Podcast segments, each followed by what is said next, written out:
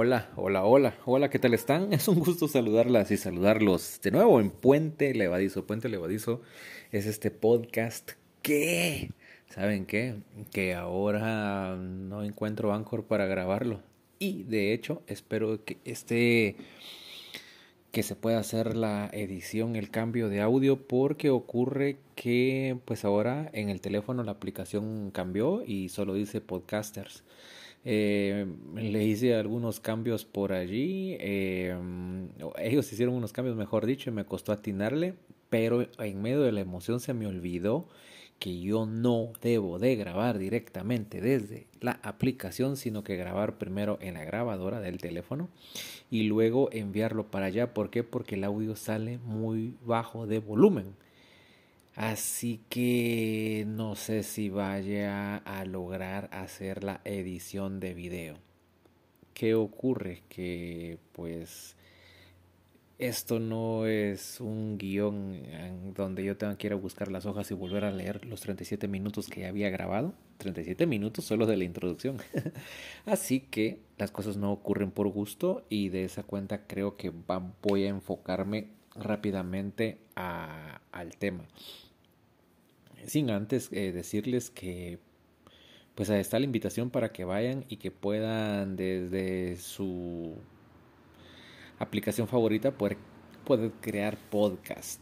Eh, es un registro sonoro, si usted le va mejor escriba y si no haga videos eh, o haga cualquier cosa eh, en su casa mientras está escuchando Puente Levadizo. Puente Levadizo siempre lo va a encontrar en Spotify. Lo que ocurre con Anchor es que ahora dice que Anchor ya no es Anchor, sino que es Podcasters.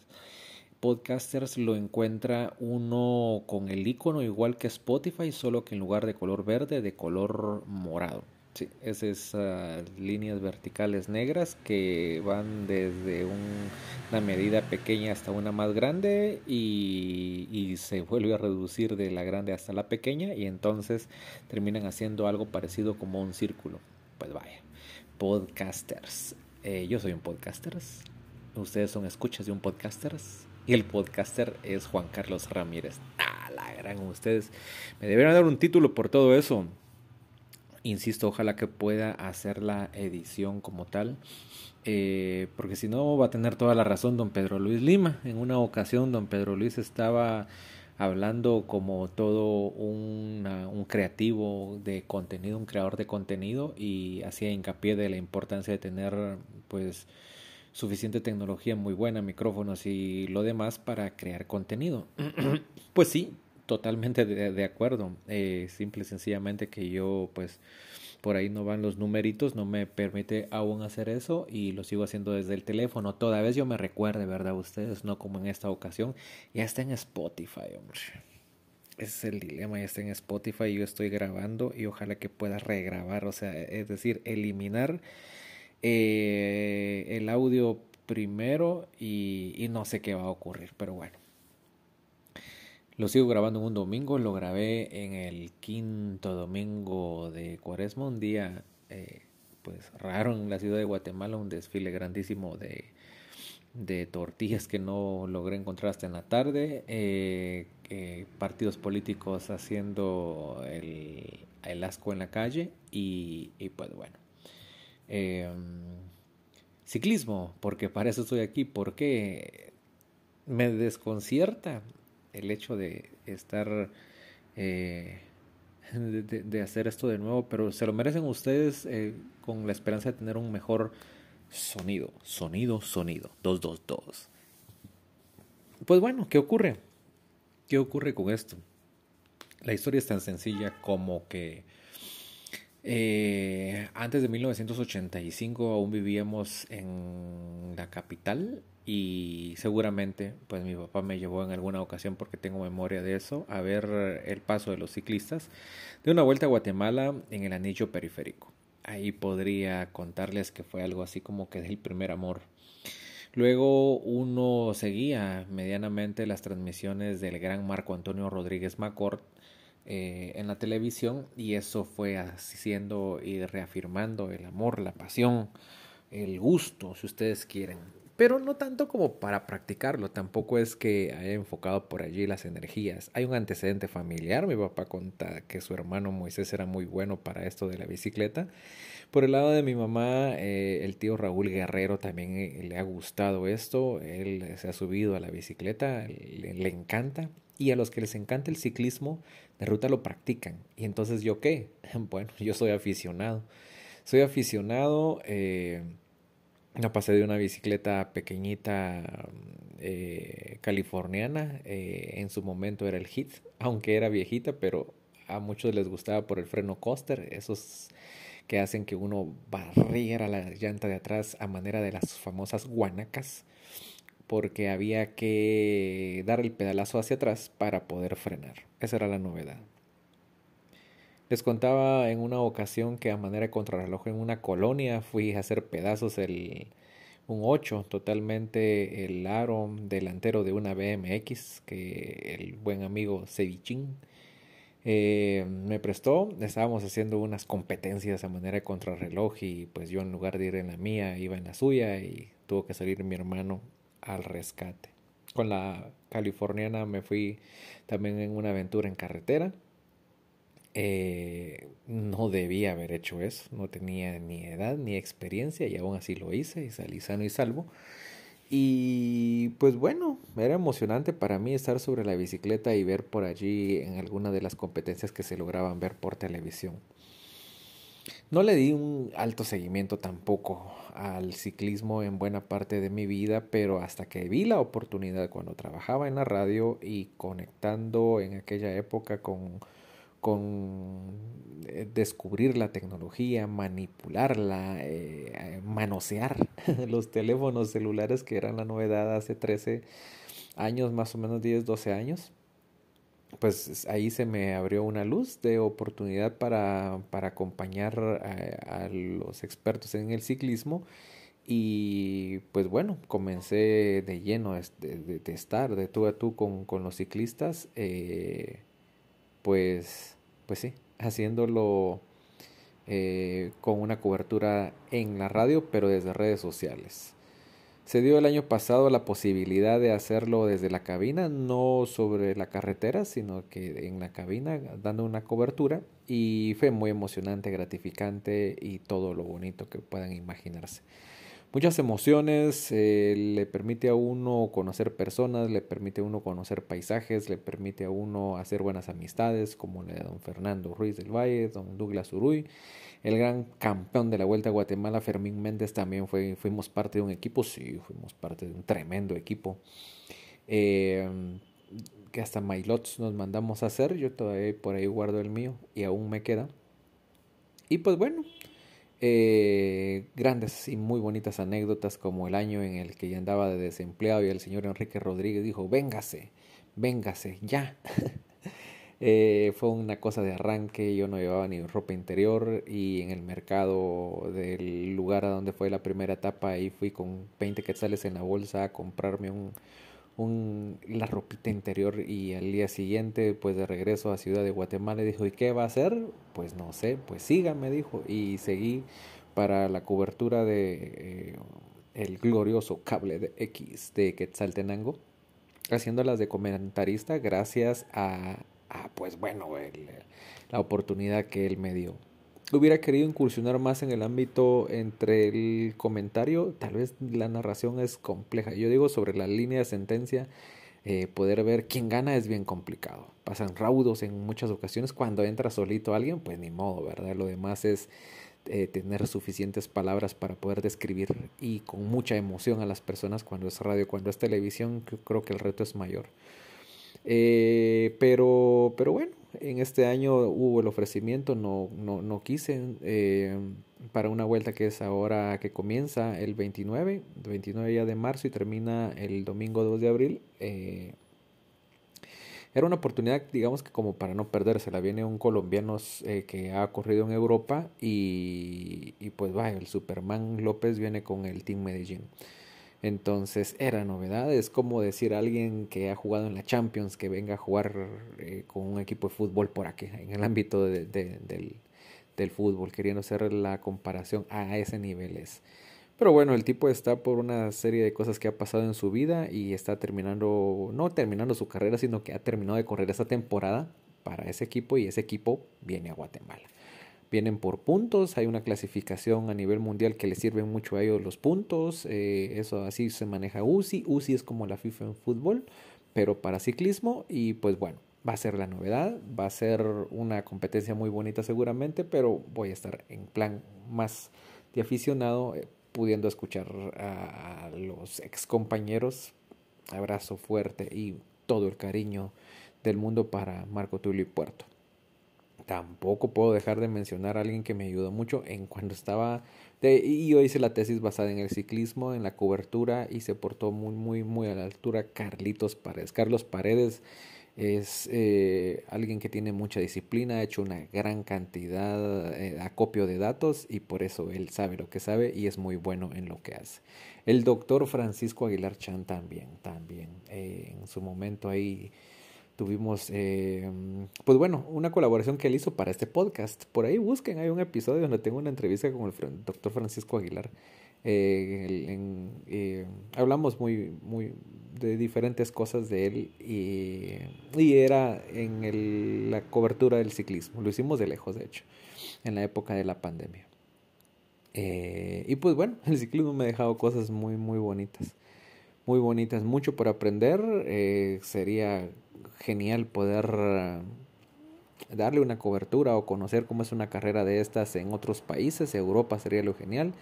Pero si no, pues qué sé yo, de pronto Costa Rica o de pronto Colombia, que sería espectacular, o Ecuador. Creo que hasta la Vuelta a San Juan, que es en enero, en Argentina, sería espectacular. La Vuelta a San Juan es, valdría mucho la pena por un detalle, porque llegan muchos ciclistas de los de las tres grandes vueltas, Vuelta a España, el Giro de Italia y el Tour de France. Y, y pues bueno, ahí van arrancando, iniciando temporada, entonces vale la pena, valdría la pena esa. Em, ¿Qué más? ¿Por qué más amo o siento la pasión por esto? Pues bueno. Puede relacionarse con la música de Queen, el video aquel de Queen, eh, donde salen todas y todos, pero uno se recuerda más de las todas, creo yo, en bicicleta. Eh, no sé, hay, hay, uno se apasiona, uno se apasiona. Mencionaba, cruzaba palabras con, con la prima Fátima. Ella hizo un proyecto, una serie de, de, programas ahora en el ámbito de la Semana Santa, de, de la cuaresma, eh, la historia detrás del turno y ella me decía, esto yo hago tanto clic y me emociona y me apasiona como vos con el ciclismo. Pues sí, yo no soy experto.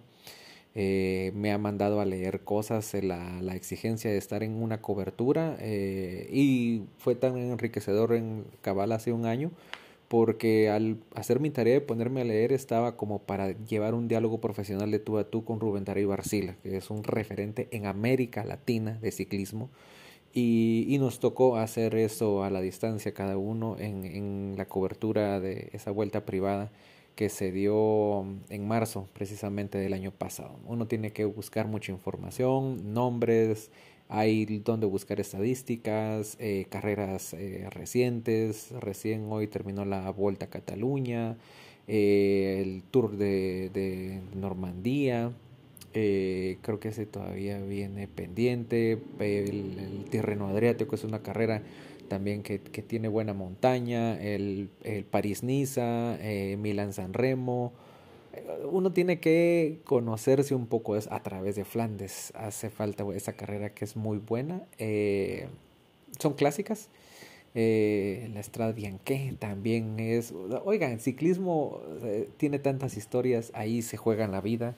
Esos tipos no ganan como los basquetbolistas de la NBA, ni como los beisbolistas de la MLB, ni como cualquier futbolista famoso que usted se imagine. No, no ganan así, no ganan mal, pero no ganan millones como para exponer el físico. O sea, hablo de fracturas en el cráneo, fracturas en las costillas, fracturas en los brazos.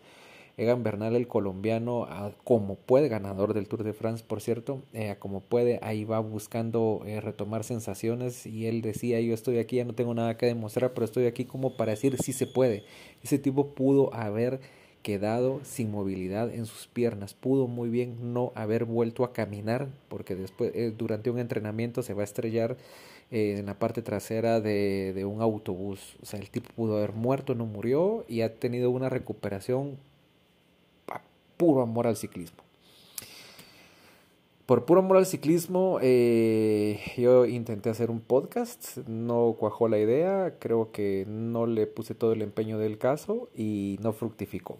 Solo surgió el nombre, salida neutralizada. Me gustó porque, pues, uno entrevista a las personas y le dicen sí, eh, saludos a los amigos de salida neutralizada y comienzan ellos a darme su declaración.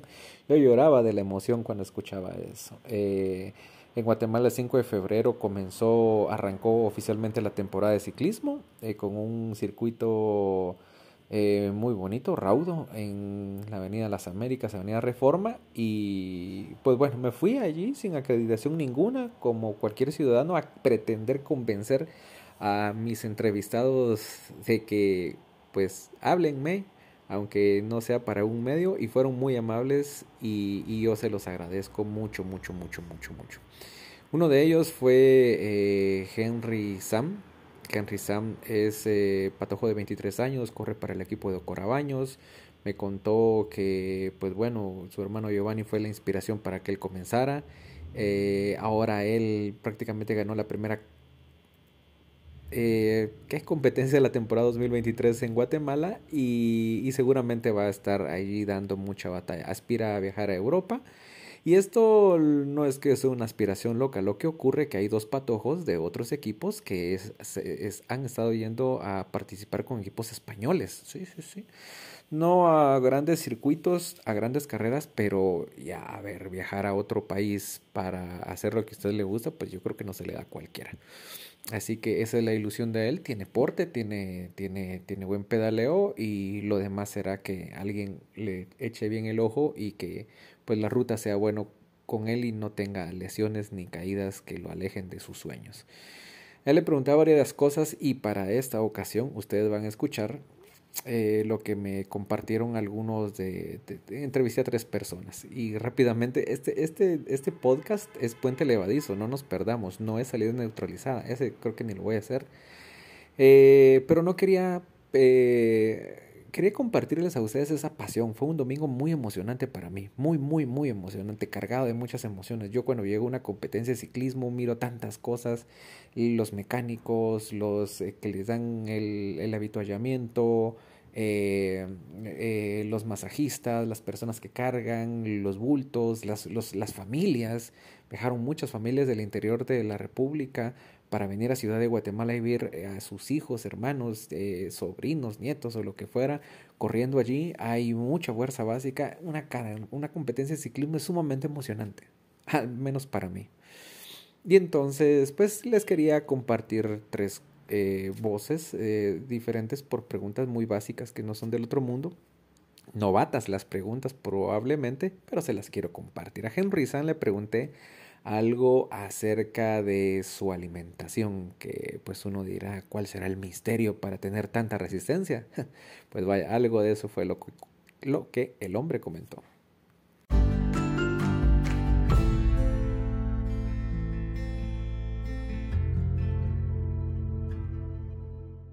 Las personas los ven en ruta y dicen, bueno, estos señores, ¿qué comen? Hábleme de un día normal de sus comiditas, tres, cuatro, cinco tiempos de alimento. ¿Qué hace usted? ¿Qué come? Bueno, yo creo que eh, quizá muchas personas se imaginan que es una comida diferente, pero, pero no. Creo que algo que nos diferencia es eh, comer saludable, pero ya fuera de ello pues comemos de todo, en la mañana puede ser unos huevitos con frijolitos, el café y un, panito, en el almuerzo un pollo, pollo asado o, un caldito y pues ya en la noche eh, un poquito de, pasta eh, con carne molida, más o menos.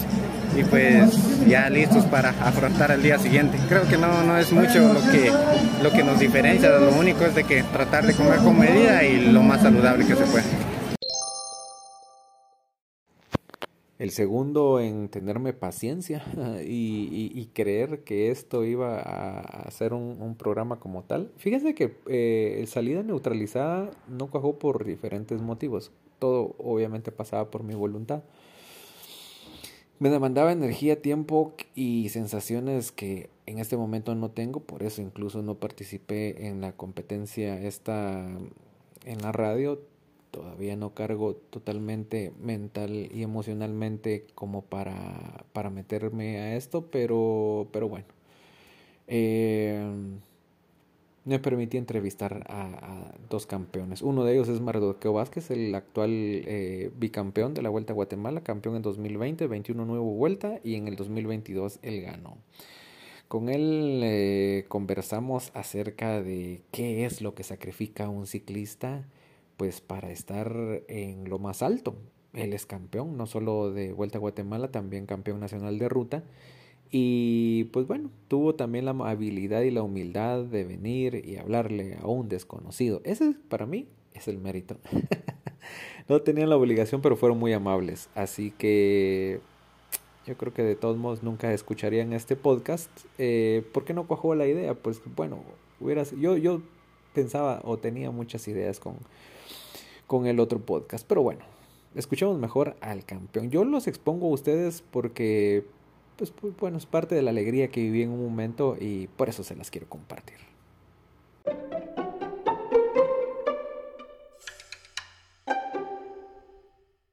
¿Qué sacrifica un ciclista?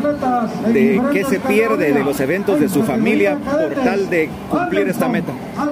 Bueno, creo que eh, el ciclismo pues es un deporte de mucha exigencia y pues nos margina mucho en el tema eh, social. Eh, un ejemplo, pues una fiesta en familia, una fiesta de amigos, pues no podemos estar ahí despelándonos o incluso a veces eh, pues sacrificamos fiestas por los entrenos y competencias, pero creo que es parte de este bonito deporte y la verdad es que allí es una disciplina muy, muy completa, desde descansar muy bien y, y pues hacer las cosas bien durante la temporada. Hablar de Manuel Rodas es hablar de un campeón. Campeón dos veces también de vuelta a Guatemala en 2017 y 2019. Campeón eh, teniendo que sobrellevar la crítica. En Guatemala cuesta ganar. Y no solo ganar, sino de que todo mundo duda de que usted haya ganado, las condiciones en las que haya ganado, porque ocurre que si usted gana en Guatemala, todos se lo regalaron o alguien le echó el empujón y olvidan de por, dejan de por un lado todo el esfuerzo. A Manuel le pasó. Eh, Manuel no compitió eh, el año pasado, tiene una carrera más importante que es la salud de su hijo. Ha estado, ya está mejor, según me contó en febrero. Espero que, que su hijo siga mejor y eso le va dando a él también motivaciones y mejorar sus sensaciones para reintegrarse al pelotón. Espero poder hacer. Yo espero que Manuel corra ahora en esta vuelta. Eh, es un hombre de mucha experiencia. Yo comparo a Manuel como ver, guardando las distancias, eh, con Alejandro Valverde. Alejandro Valverde es un corredor español, también creo que ha sido campeón de ruta eh, en Nacional de España, creo que una vez fue campeón del mundo y eh, pues ganador de diferentes eh, etapas en las grandes carreras. Eh, y pues bueno, ha dado tremendas batallas, no le han salido las cosas, ha tenido experiencias terribles. Y en su último equipo, el Movistar, pues bueno, ya corría con bastantes años, de repente daba dos, tres buenas etapas, pues habían otras en las que ya no mucho.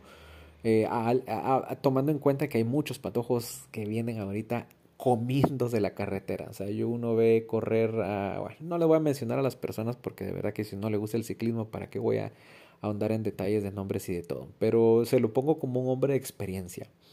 Y, y algo así voy viendo a Manuel, guardando las distancias. Yo creo que es de las personas que, que los patojos tienen que aprovechar para pegársela a la rueda, para preguntar, para tenerlo de referente, no todo el tiempo uno corre a la par de un campeón y no todo el tiempo uno encuentra un campeón humilde como para querer compartir su conocimiento, como él mismo asegura que lo hace. Los patojos le pregunta o le pide algún consejo, Manuel se le acerca y le dice, mira o mire, ¿cómo puedo hacer para mejorar? ¿Alguien se atreve a hacerle ese tipo de preguntas? Regularmente sí, sí, hay varios ahí que, que se acercan y, pues piden ahí alguna asesoría, algún consejo y pues con todo el gusto del, mundo, pues ahí más de algo les, les hacemos saber, ¿verdad? Eh, tratamos de, de pasarles en base a la experiencia que tenemos, pues también de eso hablarle a ellos y pues ahí hay muchos, pues tengo incluso ya algunos, algunos muchachos por ahí que ya trabajan bajo mis... Eh, eh, bajo tal vez no órdenes, sino bajo lo que en algún momento les puede explicar, ¿verdad? Entonces eh, ahí han, tratado de ir mejorando y pues a cualquiera que se acerca y siempre me, me pide ahí como que, como que un consejo, pues ahí siempre tratamos de, de con toda la cordialidad del mundo, pues eh, decirles qué es, qué es lo mejor que se puede hacer para entrenar bien y competir mejor. ¿Cuál es la pregunta más recurrente que hacen? Eh, regularmente me dicen qué, qué, puedo hacer para mejorar y pues, pues yo les digo, eh, estos son procesos largos, aquí nada es de la, de, la, noche a la mañana, sino que hay que trabajar de la siguiente manera, hacerlo así, así, no es sino al contrario, ser disciplinado, ser eh, persistente, ¿verdad? El ciclismo es de, mucha constancia y conforme el tiempo pues van llegando los resultados.